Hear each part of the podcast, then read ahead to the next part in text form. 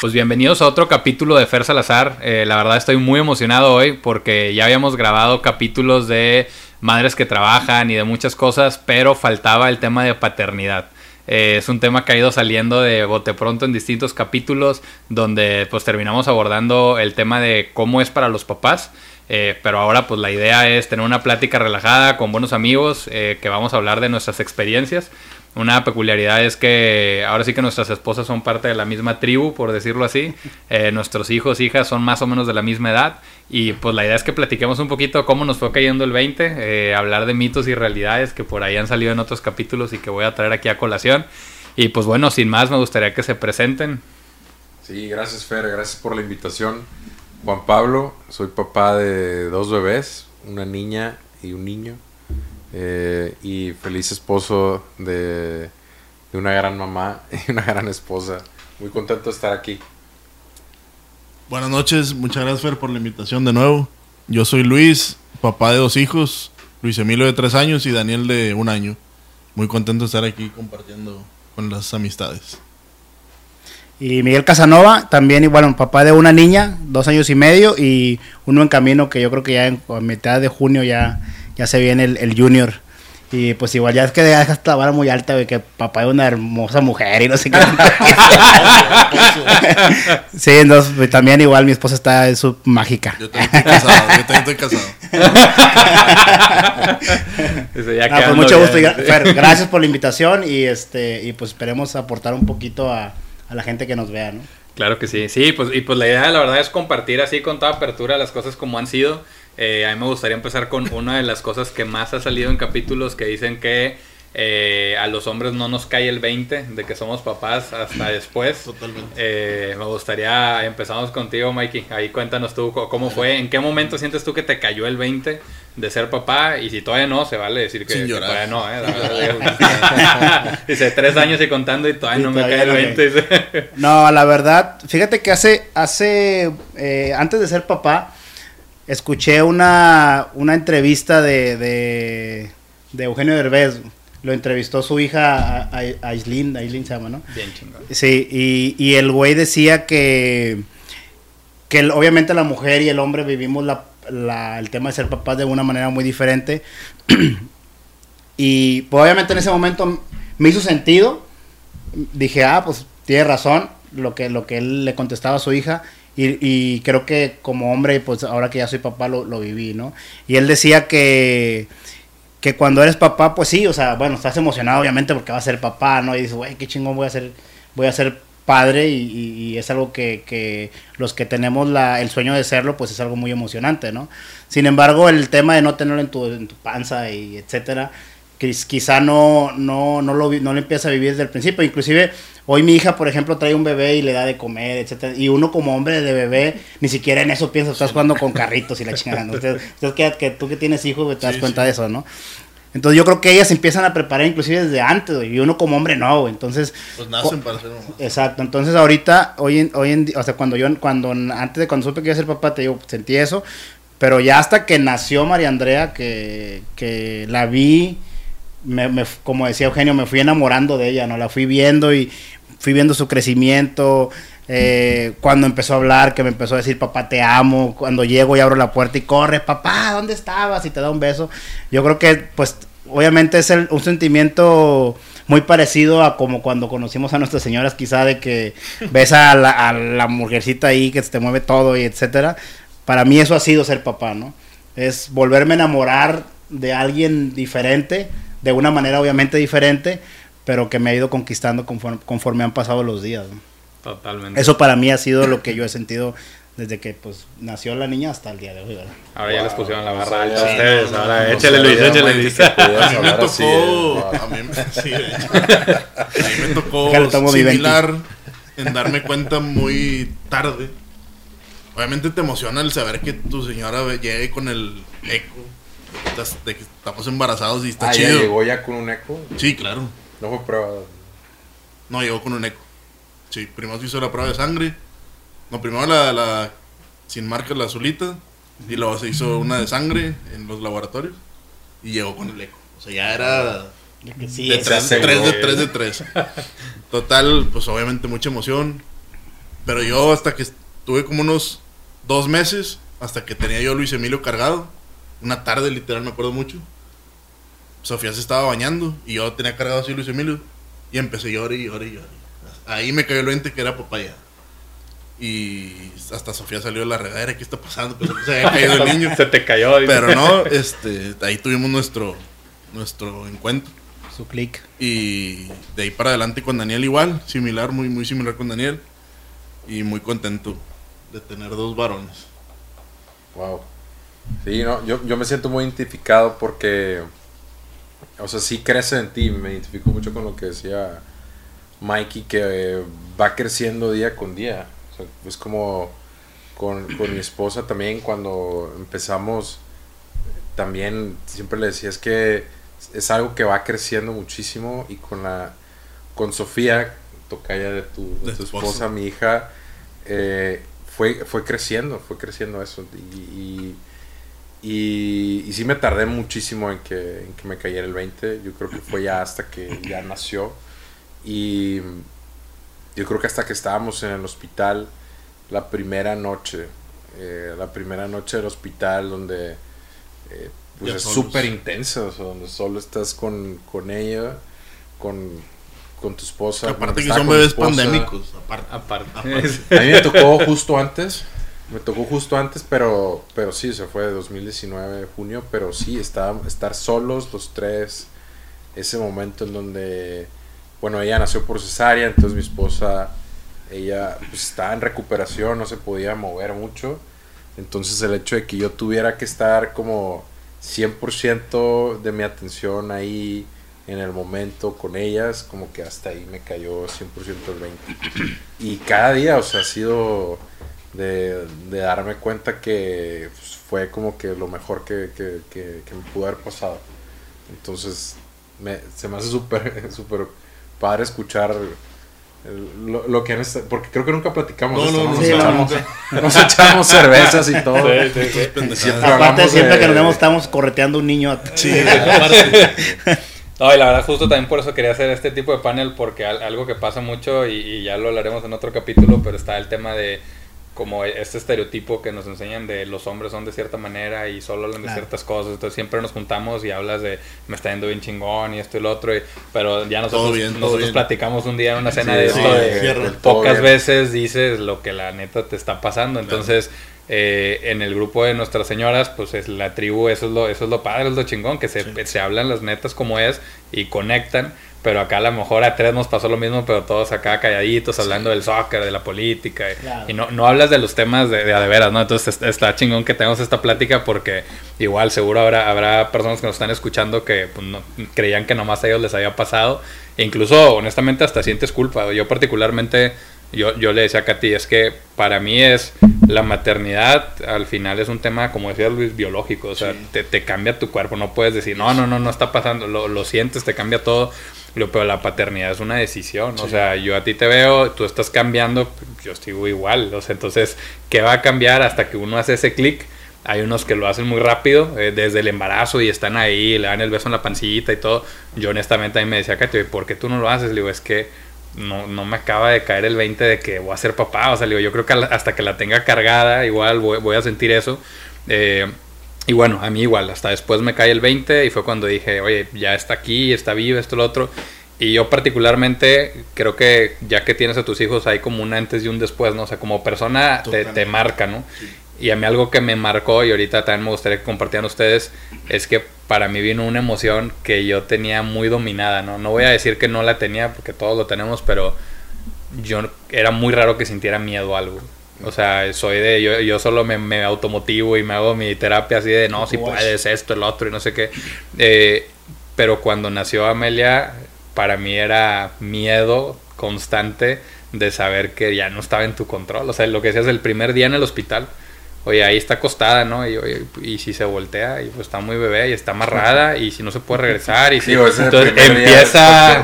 Sí, y, y, digo, y honestamente, a la fecha, ¿no? O sea, yo me tengo que repetir a mí constantemente de a ver, güey, no está en tu control. O sea, puedes hacer tú muchas cosas por, por prevenir. Tampoco vas a decir, ah, está la puerta abierta a la terraza y date, ¿no? Pero, pero sí, aunque hagas todo el esfuerzo, de hecho yo, a mí personalmente me genera mucha culpa cuando digo, tuve todos los cuidados y como quiera se cayó, o se pegó. Entonces, para mí uno de los sentidos fue el miedo y es algo con lo que he tenido que aprender a lidiar otra vez, ¿no? No sé ustedes qué, qué, qué es eso que les marcó el antes y el después. Hablando del primer día en el hospital, a mí me pasó algo muy curioso y que después hablamos con el ginecólogo. Este, estando en el parto, nosotros tuvimos dos partos naturales y mi esposa me invitó a participar, porque la verdad no haces nada. Estás ahí sobándole la mano y la, la cabeza, y, pero no, no sirves para nada, literal.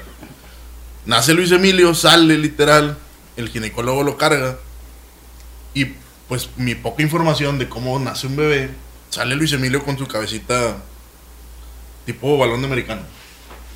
El niño morado así de que yo, madre, o sea, no sé si ya ponerme feliz o ponerme triste o preocupado de que está así. Hasta que ya literal las tres nalgadas y, el niño agarra su color y solo va formando su cabecita circular. Ya que al día siguiente llega el ginecólogo al cuarto le dije, oye, un comentario y un consejo para ti, de, mi parte para ti. Preparen a los papás para qué van a ver en ese momento. porque es demasiado, demasiado, como eh, mucha emoción que, que lo estás esperando y ves esa escena y no, no piensas que es real, ¿verdad? ni siquiera, ni siquiera que es normal, ¿verdad? Sí, no, totalmente. Porque mi rechón se tardó mucho en, tranquilizarme, la neta. O sea, fue así que, madre, ¿qué está pasando? Sí, no, claro, güey, claro. Entonces, Contigo fue parto natural las dos. Los dos. En mi caso igual cesárea y, me acuerdo mucho porque yo llego y estaba así parado, me dice, no señor, siéntese, ¿no? Y ya me siento y estaba la cortinita así y de repente eh, me vuelvo a parar y de que no, no, espérese que todavía no, que ah, está bien, no sé qué. Y de repente me dicen, ya, ya, ya, ya. Me paro así de volada y justo era el momento porque fue cesárea donde estaban jalando a Meli así, pero de la cabeza, ¿no? y yo así de, con, ganas de, de, empujar a la doctora, de, párale, ¿qué onda? Le, vas a lastimar, ¿no? Porque así, brusco, ¿no? Yo decía... primera vez que son, tan resistentes, ¿no? Sí, la verdad, te, yo vi cómo estaban así sacándola de la cabeza y decía, no, le va a hacer algo. un, una, una cita de las 12 que hay de los cursos que tomamos. Oye, pero, pero se supone que ahí en el curso donde, donde se, pues justamente donde se conocieron todas, algo te, te platican del, del, sí, del, tema. Entre ellas. Pero muy poco. ¿No, fuiste? No, yo no fui, no me invitaron. Ah, macho, ah, macho alfa, lobo cateado, pelo en pecho. Yo fui a todas y cada una de esas. ¿Te dijeron algo así o no? Sí, te dicen todo. Sí, te lo explican. Te lo Pero bueno, eso a así nivel de detalle no pues, Te explican del meconio y de todo. Pero de, hecho, de hecho yo, yo, yo cuando íbamos le decía a mi esposa, oye, a ver, o sea, hay que hacer filtro porque hay cosas que, que sí se, se, o sea, no tienen, no que no tengan sentido, pero como que, no, deja tú, como que te están dando el el, el tema más, o el, panorama más extremo que le puede pasar a una mujer en un parto. Entonces hay mujeres que obviamente, pues todas son diferentes y mujeres que, Ay, me va a pasar eso a mí también, ¿no? Entonces yo le, decía, vamos a hacer filtro, ¿no? Hay cosas que no te van a pasar, o sea. De hecho, digo, entre paréntesis, en una ocasión. Nosotros hacíamos balance con el ginecólogo, como que. A ver, ¿qué es real y qué no? Sí, sí, sí. Y el ginecólogo decía, bueno, ellos a veces se van muy como. Al extremo. Sí, a lo ideal. No es tan ideal a veces. Sí, claro. Eso o, testimonios De hecho, por ejemplo, mira, en, el, en, el, parto de nosotros, este, ya que estamos hablando del tema de partos, este, en el curso nos dijeron, no, eh, muy probablemente o en ocasiones se le suben a las mujeres y les aprietan la ah, Eso está súper mal, ¿no? Si tú, o sea, te me a mí, por ejemplo, si tú lo ves, dile al que está ahí que no lo haga porque eso está súper mal. A, nosotros nos pasó. te vas a acordar? Porque no, María Andrea no, no salía, O sea, no batalló tanto, pero tuvieron que hacer esa, esa maniobra, para sacarlo. Entonces estás en el momento y ves al güey así empujando. Y, y, me acuerdo de la, de la, de la consejera ahí de, métele un... y va el y pues aquí lo tengo de pechito. Pero en realidad, dice, güey, están haciendo su chamba, güey. O sea, algo está pasando para que lo hagan, ellos saben. O sea, entonces yo, por ejemplo, eh, pues sí preferí guardar silencio. Salió María Andrea todo bien. Y al principio, por ejemplo, María Andrea no lloró y, y Laura súper espantada de que no. Y yo la verdad considero que siempre he sido como un poco sangre fría, entonces yo calmé, tranquila, no pasa nada, ahorita va a llorar y ya lloró y todo bien, pero entonces es como que, ay, o sea, todos los partos, parto natural. Creo que ahí todas esas cosas son diferentes y al final yo creo que el trabajo de, de, uno como papá está antes de, bueno, a ver, ¿quién va a ser la, ella, ella es la ginecóloga, ¿confías? Juegue, vámonos, te la vas a jugar. Ya estando ahí no puedes hacer nada, güey, en realidad. Lo que dices de la confianza es clave, o sea, porque yo, por ejemplo, también de repente me decía, es que me está diciendo esto, pero no sé si, si es cierto, si no es cierto. Le decía, mira, si le estás pagando a una ginecóloga, pues en teoría es porque confías en ella y, y porque vamos a hacer caso. Luego, porque yo, yo no puedo llegar y diciéndole, oye, yo vi en un grupo de Facebook que dicen que no es cierto, porque ah, le, estoy escupiendo en la calle. Entonces, si no inspira confianza, cambiamos. Si te inspira confianza, nos quedamos. Definitivamente yo pienso que es así. Y tiene que, tiene que ser, o sea, y, y, sí, como dices, de repente estabas ahí y algunas mamás empiezan a compartir sus testimonios y si estaban bien salvajes. O sea, yo sí me acuerdo de una de que no, a mí mi pediatra me decía que, que me tomara una aspirina todos los días. Y la señora que, no, ¿cómo? Eso, imagínate va a ser una hemorragia y, que, y te empezaban a decir, entonces yo ya estaba así como que, ok, aspirinas no, y que y como dices, empieza a tomar todo, ya después, mente fría, tienes que empezar como a descartar porque yo honestamente sí hubo momentos en los que me sentía bien, bien angustiado y bien preocupado de que, oye, es que todo puede salir mal, ¿no? O sea, te, te, entraba el miedo, ¿no? En la realidad siento que, o sea, sí somos como, somos como un apoyo ahí, o sea, yo creo que es importante como tomar cero protagonismo nosotros como papás. que te desmayen. Por más que tengas incertidumbre, por más que de que no sabes ni te sientes preparado, y esto como que al final eres secundario en el nacimiento porque pues al final se trata mucho de la mamá del. Sí. No, ya, más cortos del listo. Sí, y, y, luego, y, y, eso. de la y eso, sí, estabas ahí. completamente es tu opcional. sí, opcional. sí, claro, sí, sí. sí. O sea, pero es lo oye, palabras que cruzan contigo. Sí, pero, pero hoy, hoy, está, hoy yo creo que ya el tema también de, de en general del, del, de toda la actualidad que te quieren hacer partícipe de, de, de todo, ¿no? En este caso, bueno, pues, pues tú no sirves para eres un, apoyo, eres un apoyo moral. Sí, sí, sí. Pero, pero al final no eres, no se trata de ti, se trata como de, de la mamá y el... sí, yo, yo, creo que el consejo ahí para el el, los que van a ser papás y, y, vas a, y vas a entrar ahí, o sea, entra, entrar con el, como dices tú, con el chip, de que, o sea, hoy, en, hoy tengo que, que ser el fuerte aquí y darle fuerza a mi pareja, ¿no? si me voy a poner a un lado de ella, agarrarle la mano, decirle, estoy, estás bien. Cada, cada pareja tendrá su forma de decirle a su pareja que, estás ahí. Este, pero es eso, ¿no? De, entrar y, y, pues en participar de esa forma, ¿no?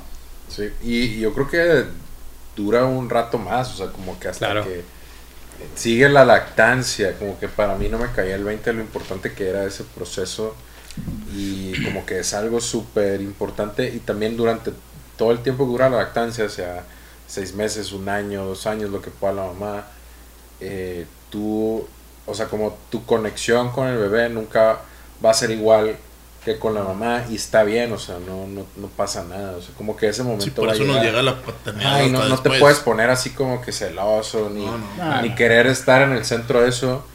Yo no lo no me caía el 20 de eso hasta que pues, lo, lo, vivimos y la verdad ahora me siento bien contento de que de que haya sido así o sea de que de que hayan tenido esa conexión tan fregona mamá y bebé se me hace bien padre y eso justo sí lo aprendí en un, en un curso donde justo el pediatra que sigue siendo nuestro pediatra lo dijo o sea nos, nos habló del binomio mamá-hijo y yo nunca había escuchado ese concepto y me pareció increíble decir, es cierto, o sea, se trata de ellos y que ellos estén, y que ellos estén bien o ellas estén bien. Y, y ahora que lo vivimos, digo, wow. Ahora con el segundo bebé, se me hace súper natural. Y ya ni siquiera trato de meterme en medio, o sea, todo el tiempo que puedan estar ahí juntos, todo el tiempo que puedan estar ahí ellos, siento que es como lo mejor. Porque el bebé en un año o dos lo va, va, a ser, sí, súper, súper feliz con eso. Y ahora hay, hay, algo bien, pues la verdad bien cabrón que es nosotros crecimos de una manera, nos educaron de una manera y, pues inconscientemente ya traes tú el chip de replicar esos comportamientos. Y me gustaría que, digo, hablando netas, pues que, que compartan un poquito qué, qué, es eso que les ha costado más como cambiar de cómo te educaron y que dices tú sabes que yo, yo lo quiero hacer diferente y pues que les, les ha costado, ¿no? O sea, porque al menos personalmente pues está, tu primera respuesta es esa que ya traes como condicionada, programada y, eh, y pues bueno, me gustaría que compartieran ahorita, yo comparto qué es eso que dicen, me está costando muchísimo cambiarlo, eh, a mí así me educaron, yo lo estoy intentando hacer diferente, pero me está costando mucho. Dale, Mike. Fíjate que, que ah, ahora, ahora sí que la verdad que he admirado mucho en esta, en esta parte de, nuestras vidas a mi esposa, porque se ha documentado bastante, ha leído, ha investigado y me imagino que ha compartido con sus señoras.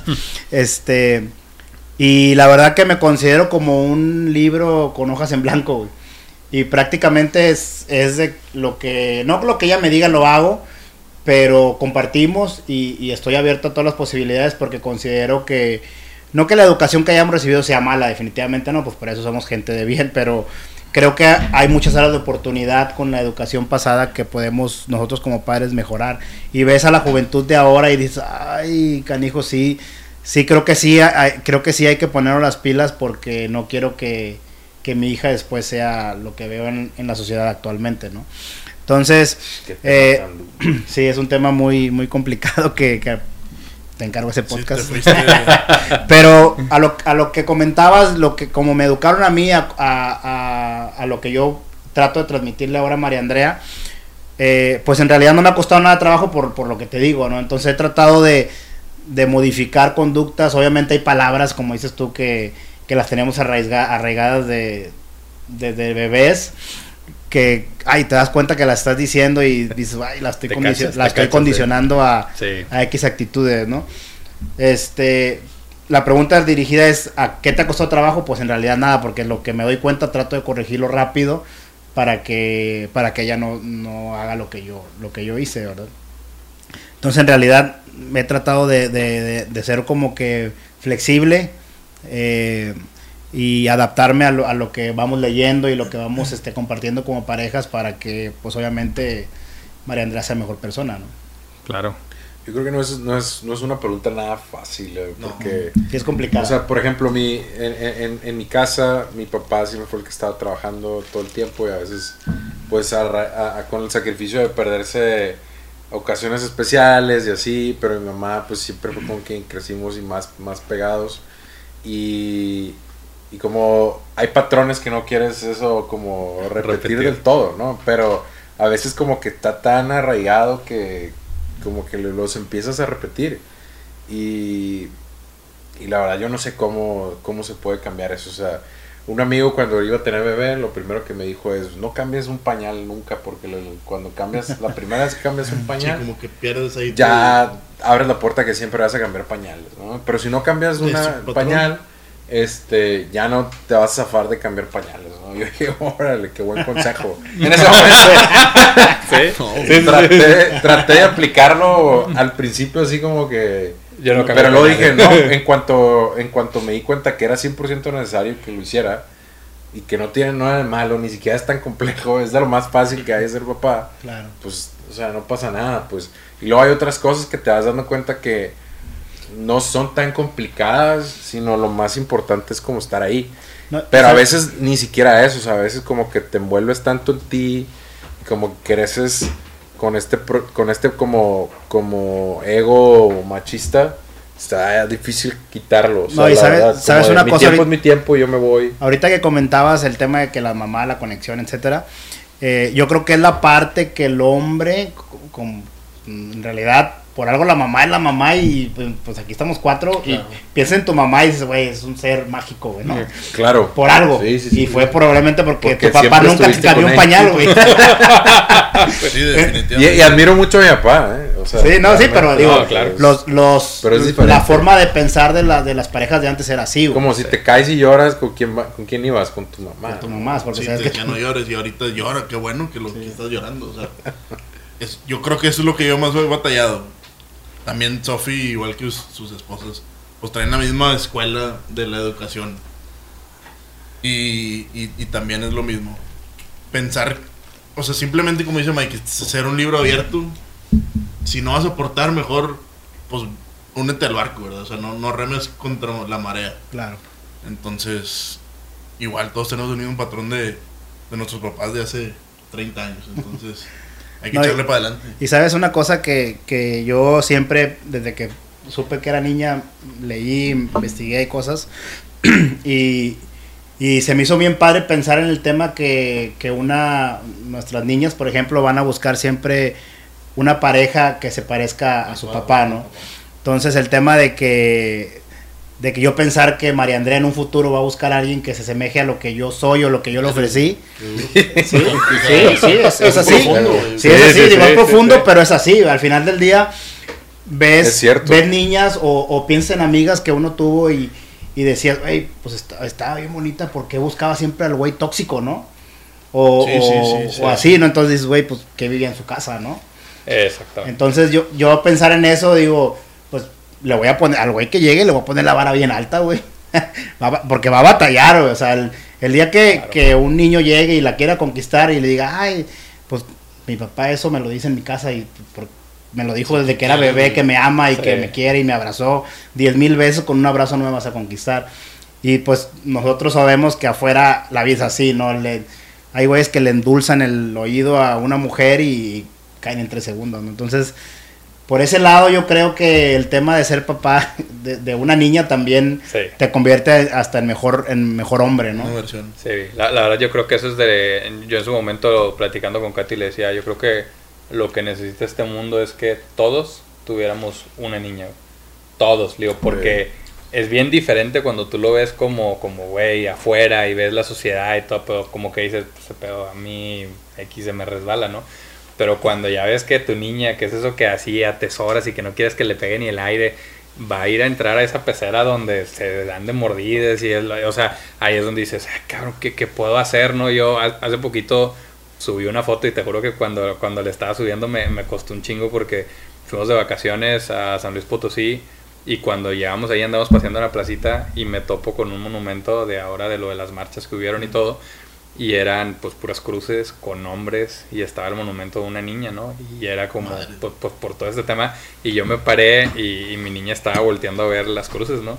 Te juro que en ese momento sentí así que me clavaban algo en el pecho porque dije, es literalmente esa realidad que está ahí, que yo no quiero que ella viva, pero de ahí yo me volví a la pregunta y digo, ¿qué chingados vas a hacer para que ella no la viva? O sea, eh, digo, en, ese sentido que por un lado es como te, te puedes sentir como intimidado y decir, no, que ¿para qué? ¿Y para qué la traje al mundo si hay eso? Pero por otro lado yo digo, pues que, vamos haciendo diferente, ¿no? O sea, y, por eso me ha gustado traer temas al podcast de, temas de, desde la otra perspectiva. O sea, quiero entender más, quiero ver qué puedo hacer diferente porque la verdad sí es una impotencia bien cabrón. al menos es lo que he sentido.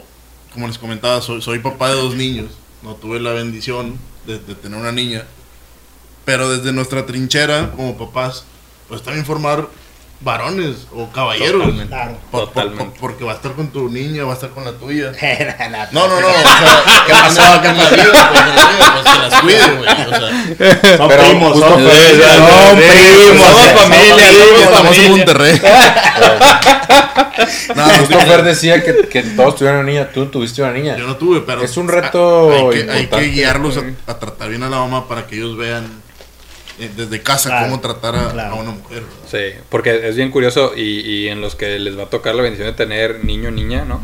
O sea, puedes tú estar educando al niño para que sea machista y a la niña para que no se deje un machista. Claro. Y, dices, pues a ver, ese niño va, va a ir a ser, sí, es, es incoherente al 100%. Entonces, está bien cabrón, pero como dices, también tú como papá de hombres es, es toda, toda la diferencia. y, y una frase que me encanta a mí es que dice mamá, habla más fuerte porque tus acciones no me dejan escucharte. Y, es literalmente, como dices tú, Mike, si, si, tú quieres que tu niña busque a un buen prospecto el día de mañana y que valore lo que es bueno y que sepa decir no a lo que está mal, igual con los hombres, pues la única manera es en casa. Y es con el ejemplo, porque tú les puedes contar misa y decirles, no, no, tú tienes que respetar. Pero luego vas y mocos. pues, ¿cómo le dices que va a respetar? Están viendo lo que está pasando. Como decía Luis, llegas a tu casa y le dices, mil groserías a tu señora y ahora le sírveme agua tú. Y, eh, pues, creces que estás aprendiendo, claro, sí. Es altamente probable que va a ir a buscar eso exactamente. O sea, alguien que hable mal, alguien que sea violento, alguien que... Como dicen, la, palabra convence, pero el testimonio pues arrastra. Entonces esa es la parte más importante que uno como hombre tiene que buscar. Pero también vivimos ya como que, o sea, los niños y niñas empiezan a tener acceso a internet y a ver cosas que nosotros no controlamos este desde bien chiquitos, ¿no? Entonces también, o sea, es, es bien difícil como que todo lo vayan a, a, ver y aprender en casa. Como que se tienen que formar un criterio desde mucho antes y eso es lo que a veces... Eh, claro, pero, ¿no? pero estás de acuerdo que si tú le, le, predicas con el ejemplo, lo que vea en internet va a decir, eso está, mal. Eso no está bien. Pero eso tarda mucho tiempo en formar ese criterio. Sí, pero, pero ¿estás de acuerdo que también la labor de uno como padre no es, no es decir, ¿sabes qué? Pues ahí está el iPad, ahí vela todo el día, ¿no? el tema es que tú lo, lo, llega un momento donde lo prediques tanto que ella, pues sí, va a ver 70% lo que tú haces y 30% de lo que ven videos, que es inevitable que lo vean, y va a decir, este 30% lo, lo que veo está mal, ¿verdad? Porque mi papá no lo hace así. Y hasta te van a preguntar, oye papá, ¿por qué ese señor, si ve algo, un maltrato, por ejemplo, si por qué ese señor le habló mal a, a, su esposa, ¿no? Y pues ahí entra la parte donde tenemos que estar preparados para saber qué contestar, ¿no? No, simplemente a veces Luis Emilio te dice, no es así, madre, o sea, ¿qué estoy haciendo, güey? Tu día a día te lleva, güey, y, y, no te das cuenta que ya en tu casa que ya tienes que cambiar ese chip ya no le puedes hablar así como a los operadores ni nada.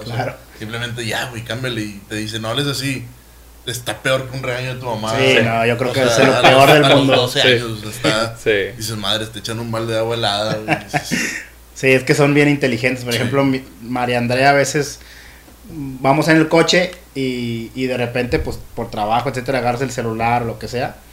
Y obviamente, pues Laura me, eh, oye, no uses el celular. Ah, ok, ya obviamente vienes con la familia, no tienes que agarrarme.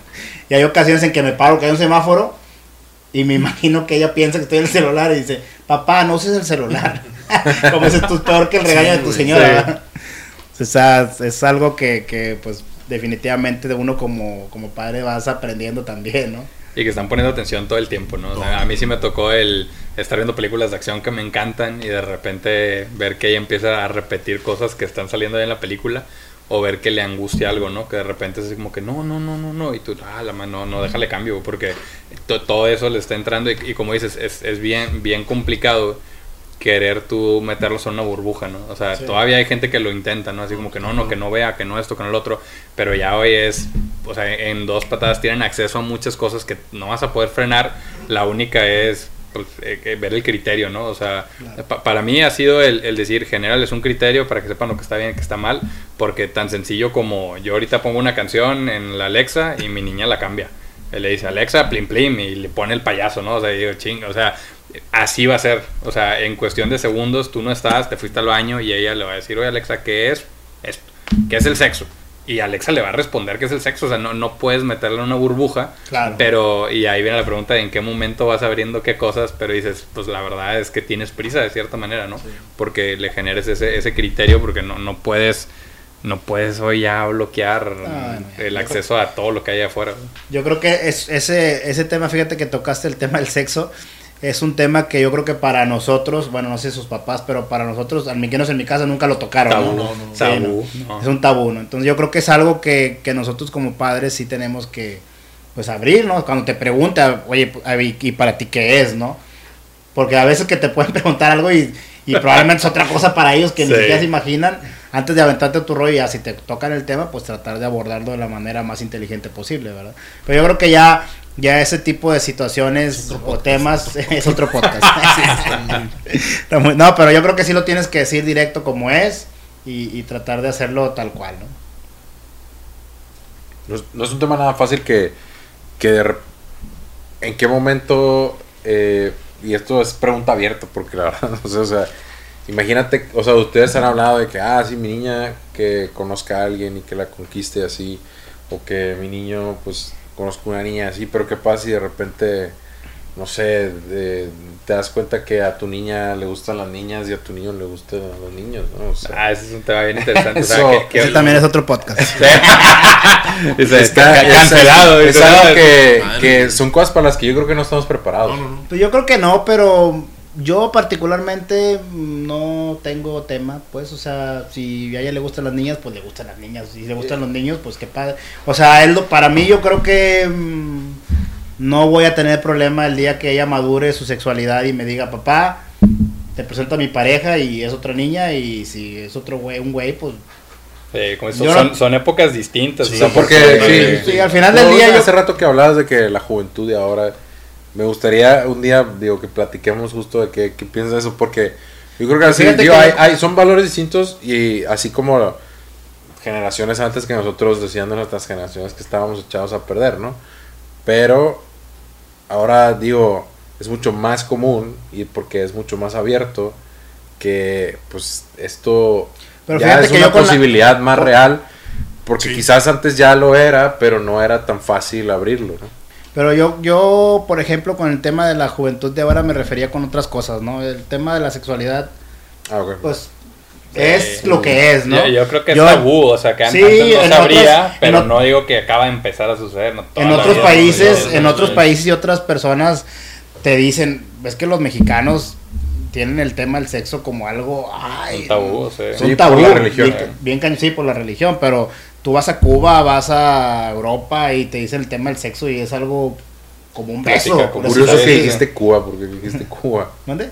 Porque yo tengo no familiares, pero tíos de cariño cubanos. Ah, Entonces una, una tía, por ejemplo, una vez cubana me decía eso, es que ustedes los mexicanos parece que están en el siglo pinche 10 y la sí, no, es una realidad. Y, y digo, a, mí, por ejemplo, todo el tema de lo de preferencias sexuales, o sea, antes había ciertas perspectivas y por el tema también religioso era como que yo no quiero, si, si yo ya sé que mi hijo yo no quiero que diga porque pues eso está mal, ¿no? O sea, creo que aquí en México, como dicen, naces católico, ¿no? O sea, por default ya eres y por ende te apegas a esas reglas y, y más que las reglas, de la iglesia como tal es las interpretaciones, ¿no? Porque hay quien dice, es que el Papa dijo, y dices, güey, ¿dónde dice? No, el Papa dijo, ¿y dónde lo viste? O sea, eso te lo contaron, pero nunca lo investigaste. Yo, yo era la típica que decía así, cagante, ¿no? ¿De dónde lo viste? No, que en Facebook. Pues o sea, digo, sí, sí, sí. Entonces, pero por ejemplo, en el tema de preferencias sexuales, yo cuando tuve a mi niña, yo le decía que a ti es que se me hace ilógico que alguien pueda decir, ya no quiero a mi hijo porque escogió A o B. O sea, yo pienso igual que tú, Mike, de, pues la amo tanto que yo lo único que sí no, no me puedo, o sea, y no que no vaya a permitir, sino lo único que a mí me podría así por dentro de que no puede ser, es ver que hombre o mujer o lo que sea esté haciéndole daño a mi hija. o sea, que, veas que la traten mal. y si es una mujer y la trata mal, me voy a sentir igual de gacho que si es un hombre y la trata. O sea, para mí el tema es que no la lastimen, ¿no? Pero si ella encuentra eso con lo que sea, o sea, con, un hombre, con una mujer, con, con, el tema que sea, para mí es como que chingón si estás feliz y si te tratan bien. Y muchas veces yo creo que hay gente que ha perdido a sus hijos porque se fueron duro, de que no, es que tú piensas diferente que yo y tú tienes que ser así, ¿no? Y, y, pues terminas alejándolos, que, que, esa es una parte bien cabrona que dices tú, si tú les quieres dar la contra en todo, pues los estás alejando al final de cuentas. A mí me pasó una, una anécdota muy, muy peculiar con Luis Emilio con el tema de respetar sus gustos. Que no sé si les platiqué a ustedes o a mis primos. Que estaba Luis Emilio y agarró una rachita de comerse los mocos. Bien o mal, lo que tú quieras. No vamos a tocar el tema. Pero yo le digo a Luis Emilio. lo hablamos en otro podcast. Yo le digo a Luis Emilio. no lo, o sea, como que no, no lo hagas. Y me dijo, papá, me gusta. Madres, así, ¡pum! me cayó el hocico, literal, güey. Bueno, pues te gustan, ok. Pues ¿qué haces, güey? Sí. O sea, me, me gusta. Te paso una tortillita, y, entendí, güey. oye, pues tienes que respetarlo, güey. sí. Pues sí. Esté bien o esté mal, pues le gusta y por algo lo está haciendo. Sí.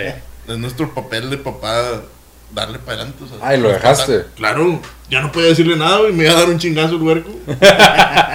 pues es una realidad, te, toca aceptar. O sea, el, día de mañana, imagínate que te diga a ti que a ella no le gusta la tecnología. Digo, no le estaba haciendo daño a nadie, ¿verdad? Que no sé. Poner, ponerle, pero poner límites. No, no. Inténtalo. Yo, pues, no sé cómo todavía. si quiero poner un límite y mi bebé, pues la veo y digo, no, haz lo que quieras. Pero no, eh. ¿cuándo se empieza a poner límites? El otro día le pregunté a mi mamá eso. Pues yo creo que cuando. Le pregunté a mi mamá y le dije, Yo creo que ya, o sea, ya ahorita, ya, por ejemplo, yo. No sé hasta cuándo, o sea. Ya, ya, o sea, yo creo, yo pienso que, al menos la mía, lo que, o sea, yo le digo algo y lo entiende a la, a la perfección. Claro, O sea, al 200% te entiende. poniendo como tú una modelo así. No, no, no es, no, nada. No, no, no, estoy diciendo, oye, no, no estoy diciendo eso. Oye, qué niña tan perfecta. No, no, no estoy diciendo que lo haga, güey. Salió mamá. Nunca. Salió mamá. Se parece a su mamá, güey. Oye, no estoy diciendo que lo haga. Voy a etiquetar a todas las mamás, tranquilo, las voy a etiquetar. Estoy diciendo que, que lo entiende, güey. Lo hace, no lo hace. Pero, lo, o sea, tú dile, por ejemplo, hay cosas que tú le vas a, que tú le puedes decir y dices, güey, ¿cómo puede entender que vaya y me traiga el clamato de aquella mesa que y me lo venga y me lo traiga aquí y no puede entender que no haga eso, ¿verdad? Sí. Sí lo entiende. Uno es el que los hace chiquitos y los trata como que están ah, pero ese ejemplo que das tú ahorita, justo hace como dos semanas me contaba mi suegro que se, se quedó con ellos y se sirvió un tequila, Entonces llega Mele y dice que, eh, tomar yo, limón y no sé qué, y él dice, no, este, este es mío, ¿no? Acá. Y dice Mele, no, yo tomar, yo y estuvieron ahí, total, fue, no, y no vas a tomar, y ya, ¿no? Ok. Y si ya de repente ya se fue y se puso a colorear, no sé qué, y de repente fue, abuelito, abuelito, y color, y color, y dice que se le había quedado el color, y dice, pues ahí va el abuelito, ¿no? Y abajo el sillón. Ah, el color, y dice, oye, Amelia, aquí está. Y ya estaba arriba de la mesa, así de que... Con el tequila. Y dices, entonces me, dices que no me entiende a mí, pero sabe que tiene que distraer al abuelo y lo tiene que mandar lejos para que ella llegue, ponga la silla y se tome su vaso. Entonces ya anda tomando tequila, ¿no? Pero bueno, el, punto, el punto es ese, ¿no? O sea, criminal, ah, pero tontos no son, tontos no son. Esa es la que hablaba Están viendo cómo hacerle y de hecho yo creo que al revés. Uno cree que son tontos y al revés. Ellos son los que te tienen bien medido. Por ejemplo, nosotros, la María Andrea le decimos del tema de la, de la coca, que, sí, que no. Mm, o sea, y le decimos, es coca. Tú, los niños no toman coca hasta que seas adulto. Y el vino también, es vino, tú no puedes tomar vino hasta que seas hasta que estés grande, ¿verdad? Y entiende perfecto. Me pregunta, papá, ¿qué es eso? Coca. Ah, ok. Los niños no pueden tomar coca. No, los niños no pueden tomar coca. Y se luego se junta con las fieles y todos los niños tomando coca y ¡ay! no, sí, pero es, pero entienden, o sea, entienden, o sea, los límites yo creo que los empieza a poner ya, que te hagan caso. Nada no, pues, no doblarte. Sí, claro, va, o sea, y, obviamente es un tema que tienes que ponerte de acuerdo también con, con tu mamá, con, su mamá, ¿no? o sea, con tu señora. Que sea, que sea el tema que sea igual, ¿no? Que, sea parejo. Que mismo lado. Exacto. Lo que a lo mejor tú le dices, o bueno, más, lo más lógico sería, no, coca no puede tomar. Y luego tú te lo llevas. Eh, sí, yo soy más así. Yo soy más así. obviamente. qué bueno que seas honesto, güey. Obviamente. Con la cervecita en las fiestas. Y, que, y le das tantita a Luis Emilio. Pues nada lo que le queda ahí a la. obviamente, cuando, cuando, cuando está la cheve ahí, güey, está su mamá, te va a pedir cheve. ¿Por qué? Porque, ya le diste, güey. Sí, claro. pero si es, si es este, como que. Son judas. Oye, pero el rato que hable mejor, oye, pero si siempre me das, sí, ahora no? ¿Qué cambió, pa? ¿Qué cambió? Sí. yo soy más relax en ese tema. Sí, pues son, son, digo, al final del cuento yo creo que el tema eso de... le falta más café aquí. De bebida y, el tema de la bebida y esos casos pues son temas más puntuales que pueden ser uno cero, ahí no pues digo, uno casi que desde niño se crió con coca y por eso somos obesos hoy Ese es otro podcast. es otro no, no, hubieras dicho nada, que nos habían enfocado las caras nada más. vi que todos unieron la panza. Sí, todos nos enderezamos. Así, no, es una realidad, tío, y, y, a mí algo que se me ha hecho muy cabrón es también ver, o sea, el, impacto, toda acción que tú tomes va a tener un impacto, ¿no? Entonces, por poner un ejemplo Amel en un inicio era de armas tomar, ¿no? O sea, que la, le rozabas así y mocos, ¿no? El trancazo, o sea. Y por ejemplo, nos empezamos a ir al, extremo de regañarla y feo, ¿no? De que no, no pegues, y no pegues, y no sé qué. Que... Entonces, eh, y, por ejemplo, algo que a mí me, me, dolió mucho es el hecho de que, pues en un inicio a mí me educaron a que era la nalgada, ¿no? Entonces, según yo, un nivel menos era como que el, el, manazo, ¿no? Así de ya tranquila, ¿no? Y, lo llegué a hacer y de repente un día, pues yo le llamo la atención y ella solita que... Di, pupa. Ah, sí me platicaste. Ah, no, güey. ¿Se pegó ella sola? Sí, ella se pegó y yo, ah. yo la neta yo quería llorar, güey. Fue así como que... ¿Qué le estoy haciendo, güey? O sea, porque eso fui yo. Nomás, estamos en COVID, nomás ve a mí. o sea, sí, no, no ve la tele, no nada, lo está aprendiendo de mí. Y luego, te digo, la empezamos a regañar porque pegaba, pero luego de repente estás en un lugar donde la están hostigando y ella nomás baja las manitas y se queda viendo al piso mientras le están pegando, ¿no? Y tú dices de que se me fue la mano, me fui al otro extremo. Entonces, el ir calibrando eso, a mí particularmente me hizo una, agradecerle un chorro a mis papás, güey, porque son cosas que te pasan de noche. Y a mí me decía siempre la frase de mi papá de, no, la factura no me la tienes que pagar a mí. Esa, tu, tu niña viene con la factura por cobrar, te la van a cobrar a ti. Y ya cuando empiezas a ver, o sea, empiezas a asimilar muchas cosas que yo, por ejemplo, digo, yo ahorita, todo 31 años, y digo, ah, eh, mentira, 32, ya estoy echando mentiras. Pero bueno, el, el punto es, eh, me toca viajar, esto, lo otro y demás, no sé qué. Y yo llego y ya llegas muerto, o sea, ya hay que poner la tele, ya quiero descansar, no quiero hacer nada. Y ahí es donde empieza a valorar y dices, ah, cabrón, oye, pero mi papá siempre nos llevaba los fines de semana a jugar, güey, nos llevaba al parque, nos llevaba al cine, y, él tenía tres, güey, y él no tenía 32 años, ¿no? Pues yo fui el de en medio, y empiezas a sacar todo eso y te hace valorar un chorro de cosas que yo creo que como hijo te pasan de noche y no, no asimilas la, la chinga que es, güey. O sea, porque la verdad, ya que estás y ves a tu señora, las chingas que se lleva y ese sentido de que oye, la niña mueve el calcetín y ya está despierta la mamá, así como que qué pasó y todo eso, creo que no lo asimilas hasta que ya te toca vivirlo, ¿no? O sea, Déjame le marco a mis papás. Me dieron ganas de marcar a mi papá. sí, la verdad que el tema de la paternidad, la paternidad es un tema bien, bien, bien interesante y este y sobre todo por lo que platicamos al principio, que uno como hombre, ay, como que te cuesta un poquito más desprenderte de los lunesitos, de, ir a las retas, de, salirte el fin de semana al antrito y, a los que nos gusta así la fiestecita, ¿verdad? Nos cuesta un poquito más que, el wiri wiri. Entonces sí, sí es un tema bien, bien complicado, porque digo, yo conozco gente que sí, pues nunca lo Le siguió, le siguió, sí, sí, sí. Pues, su mujer se queda en su casa con los niños, pero sí, yo creo que, yo creo que es un tema que, híjole, sí, sí, sí nos toca, nos toca mejorar como hombres, la verdad. Y, y, y, encontrar nuevos amigos que están viviendo lo mismo. Creo que yo no me había tocado vivirlo y se me hace bien chingón como conocer personas porque Digo, Sacando tengo espuma tu café, güey. Sí, tengo mucho espuma en mi café. El 20. Eh, tiene... Perdón. no, o sea, tiene... Tengo amigos que pues tienen bebés, sí, pero como que no, no cae como tan exacto. Entonces como que te empiezas a desconectar de muchas amistades y te empiezas a desconectar de muchas personas que a lo mejor no están viviendo lo mismo y, y, y con tu esposa sí lo estás viviendo. Entonces como que de alguna forma buscas con quién conectar en eso. Claro. Y si lo presionas demasiado no lo encuentras.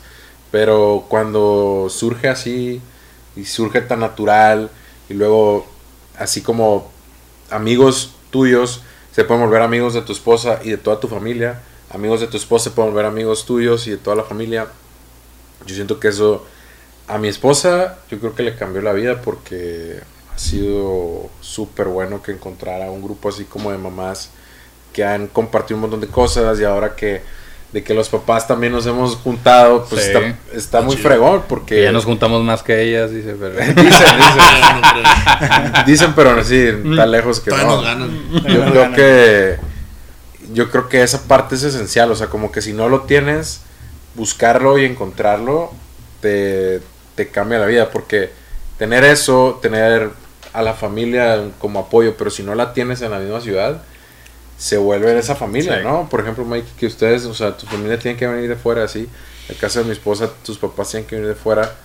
Como que ella le ha ayudado un chorro eso. O sea, y se vuelven hermanas, familias, los hijos. Siempre le digo, oye, estaría bien chingón que de grandes. Yo me acuerdo que, de niño me llevaban mis papás con los hijos de sus amigos. Y luego como que es medio awkward, ¿no?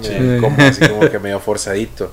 Ojalá que sí se puedan llevar en un futuro, pero pues si no, ni modo. Pues nos seguimos llevando nosotros, no pasa nada. De, perdido. O sea, la realidad es que son amistades para, para los papás. Sí, claro. Y, nosotros como papás, como que, bueno, a mí me pasó, creo que algo muy difícil ha sido que yo me clavo mucho en el trabajo y estoy como metido, metido en eso. Y no encuentro, o sea, no busco otras alternativas como para recargar las baterías y refrescarme para estar bien con el trabajo y con mi familia. Y, y como cuando lo encuentras está muy fregón, porque si no, luego empieza a caer en otros vicios y que puede ser como más negativo. Entonces, la neta está muy fregón como poder encontrar estos grupos de apoyo que no se llaman grupos de apoyo, se llaman, pero, pero sí lo son. Que tú eras alcohólico, güey. Sí, sí, sí.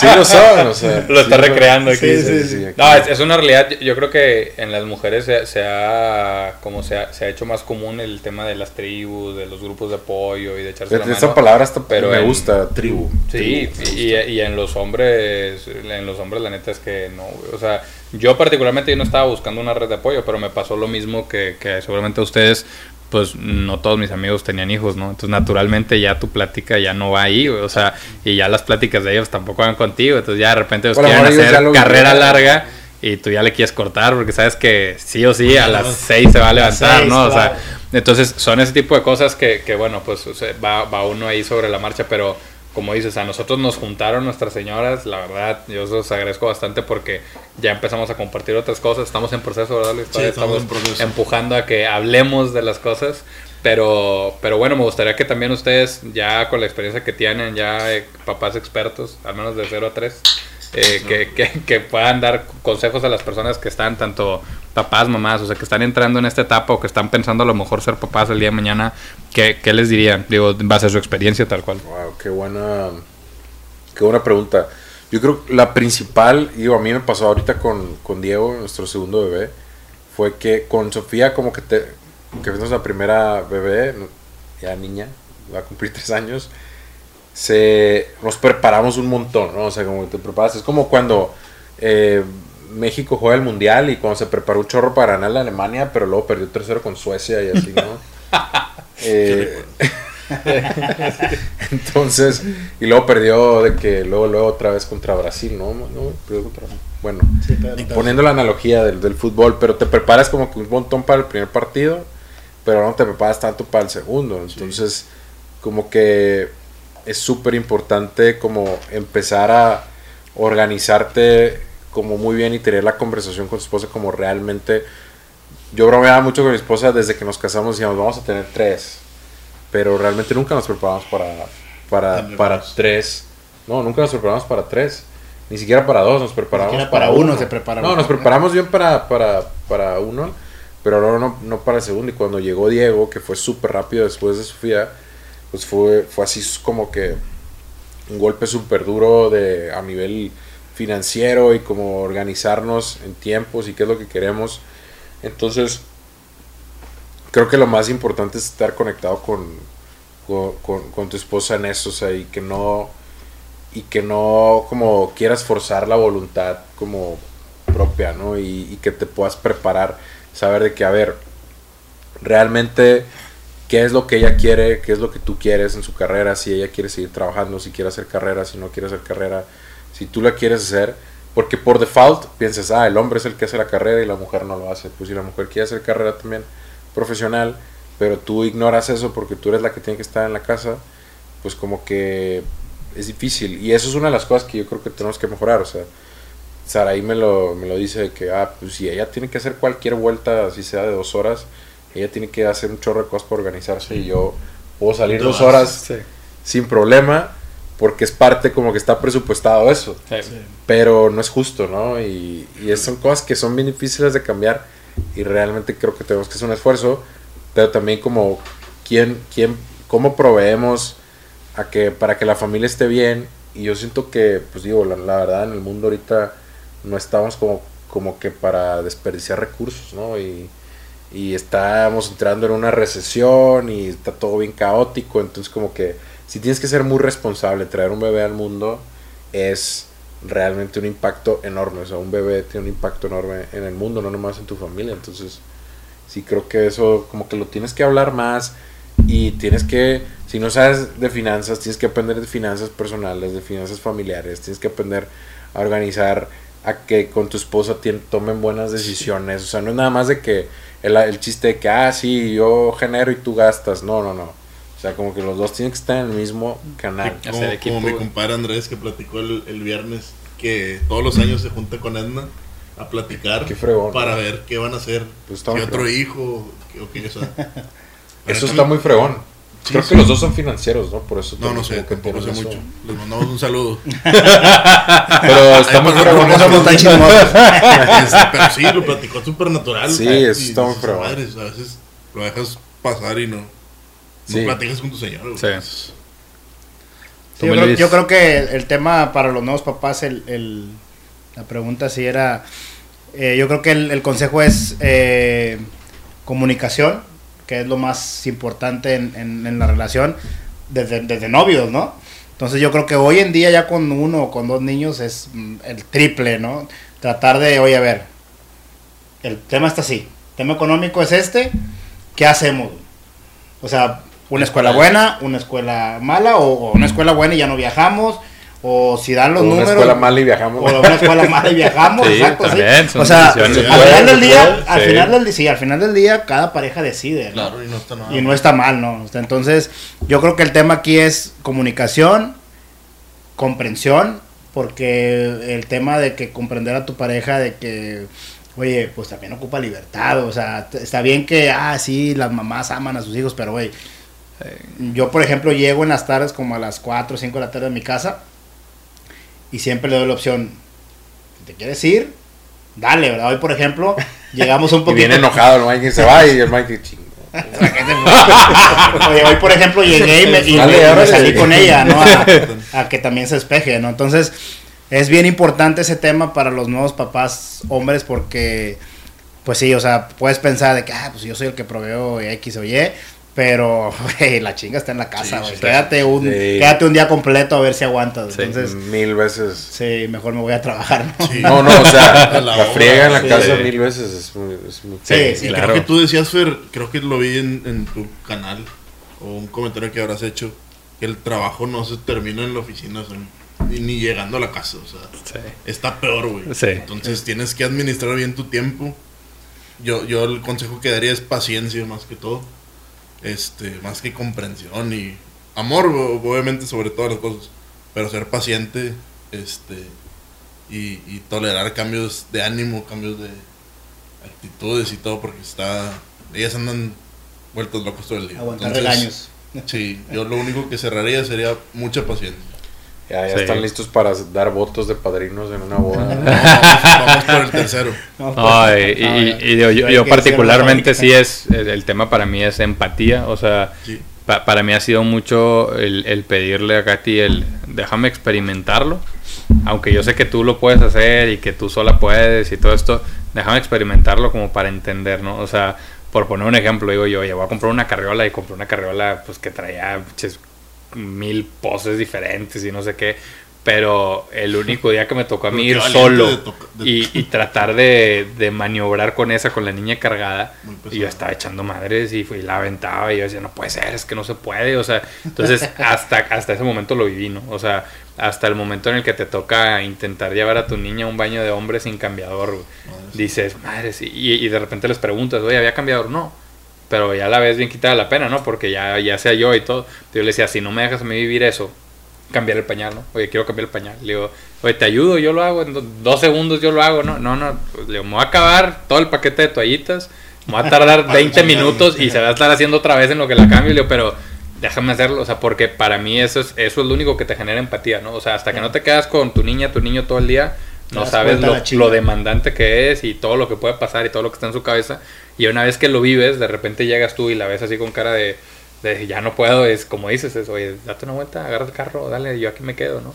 Pues uno viene con el vaso descargado y ella a lo mejor ya estaba así copeteada, ¿no? Entonces, eso, para mí es eso, o sea, que, que nos demos, nosotros como papás decidamos ser más partícipes en, en la crianza en general y no por como voy a hacer un capítulo de eso el yo te ayudo no o sea porque uno así lo ve como déjame te ayudo no o sea yo, te ayudo porque yo no lo debería hacer pero le entra no y esa frase todavía no logro quitármela pero el punto es eso no o sea como que ser más partícipes y conforme lo vives te das cuenta que el trabajo está bien cabrón la verdad. Muy muy cabrón.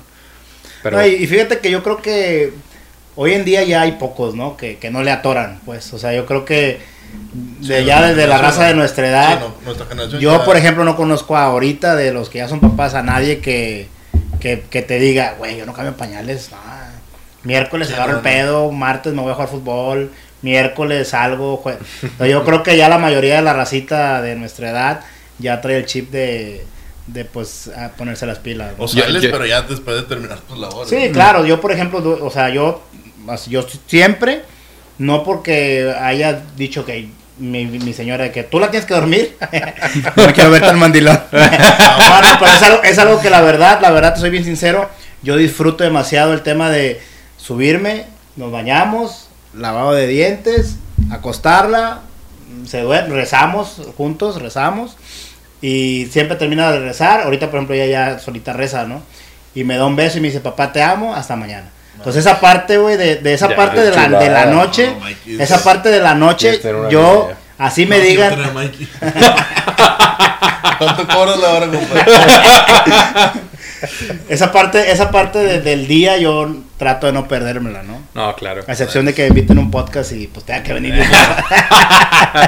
yo honestamente triste, pero la verdad sí, sí conozco gente que todavía de nuestra generación que lo hace. Eh, dice, una frase que no, no, te preguntes si eres o no machista, sino qué tan machista eres. Y yo algo que llega a una conclusión es que hay como este machismo de closet, ¿no? O sea, en el que a lo mejor e, es bien curioso porque de repente, por ejemplo, nuestras señoras, ¿no? Que pueden llegar a nuestro círculo de amigos y pues todo lo ven con ojos de espectadora, ¿no?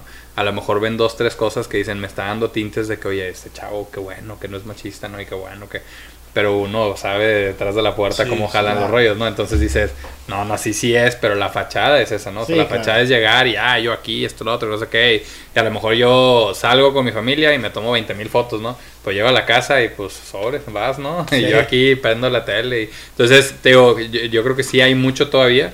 Eh, era parte de lo que también yo quería, pues digamos, a la hora de abrir estos temas y todo, que pues que a la gente le vaya cayendo el saco y es un, es un proceso, ¿no? O sea, creo que es algo que difícilmente rompes de la noche a la mañana. Eh, nuestros papás hicieron un progreso y ahorita nosotros lo vemos radical, ¿no? Como que no, es que eso estaba mal, ahora yo lo voy a hacer bien. Y seguramente generaciones nuevas van a decir, no, mi papá, Amelia va a decir, ay, mi papá era bien conservador, no era de los de antes. Pero, el punto es ese, creo yo, que romper. Sí. probabilidad de que diga eso. Sí, sí, sí, pero, pero creo que es, es eso, ¿no? O sea, como que romper con esa, esa, esa burbuja que es una realidad, digo, sí creo yo que hay todavía hay muy poco involucramiento, puede mejorar, y, pero el tema al final es, es una decisión, ¿no? O sea, a mí me han preguntado, oye, ¿y puede cambiar? Sí, sí puede, si quiere. Claro. O sea, no, no va a ser a regaños, no va a ser a hacérsela de todos todos los días, no va a ser, que eso lo único que va a hacer es un tema bien tóxico en la pareja todo el tiempo, pero si él quiere cambiar, pues pues bien, ¿no? O sea, va, va, a cambiar y si se puede, ¿no? Si no quiere cambiar, pues no, pero pues ya también entra ahí un tema de cada quien, ¿no? Y al final yo creo que el tema de cambiar, eh, yo hay un tema ahí que eso es digno de otro podcast también.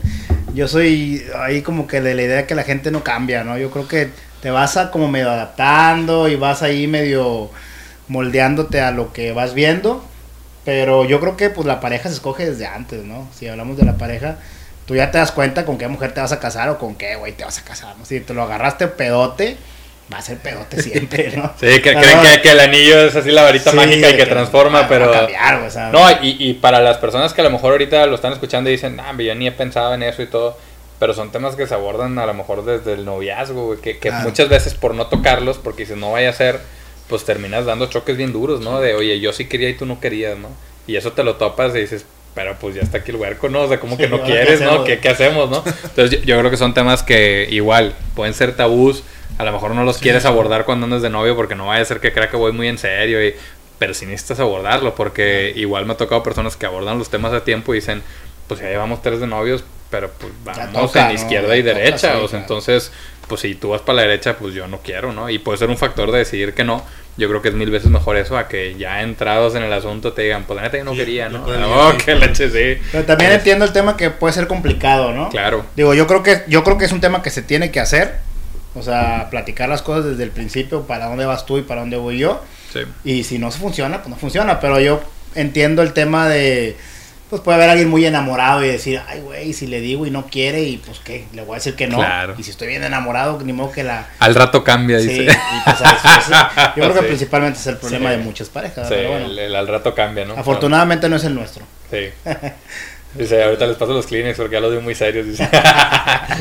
bueno, pues eh, justo, justo como les decía, era el objetivo del podcast que habláramos netos de cada quien, diferentes perspectivas, ¿no? Hay cosas que a uno les han tocado, a otros no. Aquí algunos tenemos niños, otras niñas.